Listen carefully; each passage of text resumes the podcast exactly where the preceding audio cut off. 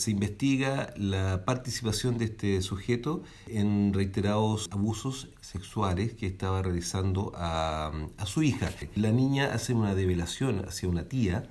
se procede a esta investigación y se llega al, convencimiento, evidentemente, con, la, con los peritajes eh, sexológico, con el peritaje psicológico que se realiza a la menor, se llega a, establecer que efectivamente existe este abuso en calidad de reiterado y que además existe eh, violación